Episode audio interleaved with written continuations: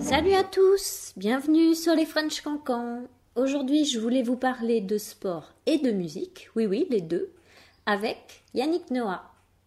Yannick Noah est né en France d'un père footballeur camerounais et d'une mère française enseignante.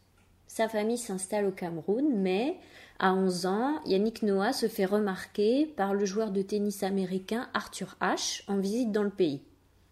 Pris de passion pour ce sport, il part seul en France pour suivre une formation sportive intensive à Nice et devenir joueur de tennis professionnel.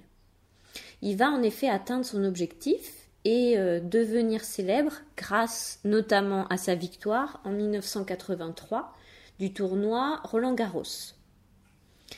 Trois ans plus tard, il sera classé numéro 3 mondial, mais les années suivantes ne seront pas aussi brillantes pour lui. Il a pu dire dans des interviews que le tennis lui avait demandé beaucoup de sacrifices, comme tous les sportifs de haut niveau, j'imagine, et il est certain que de maintenir son niveau et sa motivation toute sa carrière est un sacré défi. Et puis comme il est devenu père à la même époque, peut-être aussi que ses priorités ont changé. Au total, Yannick a cinq enfants, il est possible que vous ayez déjà entendu parler de son fils Joachim, qui est joueur de basket aux États-Unis, ou de certaines de ses filles qui sont mannequins.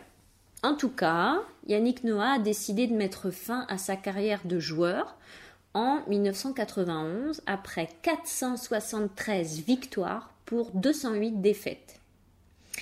Il devient alors capitaine et coach de l'équipe de France qu'il mènera trois fois à la victoire en Coupe Davis en 91, 96 et 2017. Il sera également préparateur mental pour l'équipe de foot du PSG et il mènera l'équipe de France féminine à la victoire en Fed Cup en 97. En parallèle de sa carrière de tennisman, Yannick se lance dans la musique. Il a sorti au total huit albums. Préféré est sorti en 2000 et il me semble que c'est avec lui qu'il a eu le plus de succès. Yannick va donc enchaîner des concerts et des albums pendant plusieurs années.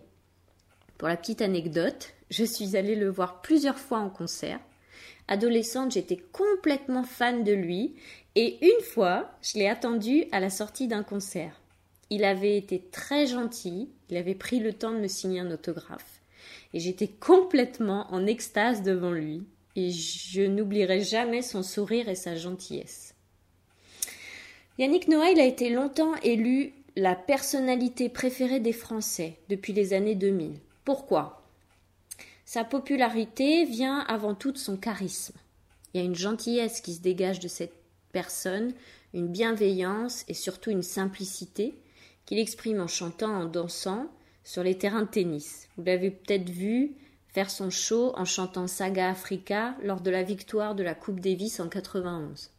Et puis, c'est un homme qui s'implique pour plusieurs associations, notamment les Enfants de la Terre, qu'il a créé avec sa maman, qui propose différentes actions en direction des enfants.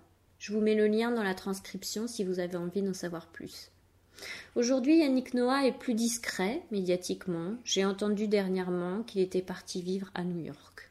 Voilà, c'est tout pour aujourd'hui. À bientôt!